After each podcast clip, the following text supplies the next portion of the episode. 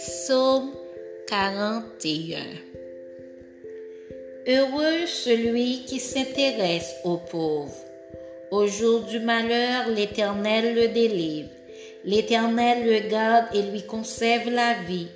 Il est heureux sur la terre, et tu ne le livres pas au bon plaisir de ses ennemis. L'Éternel le soutient sur son lit de douleur. Tu le soulages dans toutes ses maladies. Je dis, Éternel, aie pitié de moi, guéris mon âme, car j'ai péché contre toi. Mes ennemis disent méchamment de moi, Quand mourra-t-il Quand périra son nom? Si quelqu'un vient me voir, il prend un langage faux. Il recueille des sujets de mes dires. Il s'en va et il parle au dehors. Tous mes ennemis chuchotent entre eux contre moi. Ils pensent que mon malheur causera ma ruine. Il est dangereusement atteint.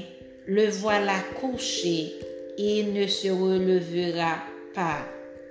Celui-là même avec qui j'étais en paix, qui avait ma confiance et qui mangeait mon pain, lève le talon contre moi.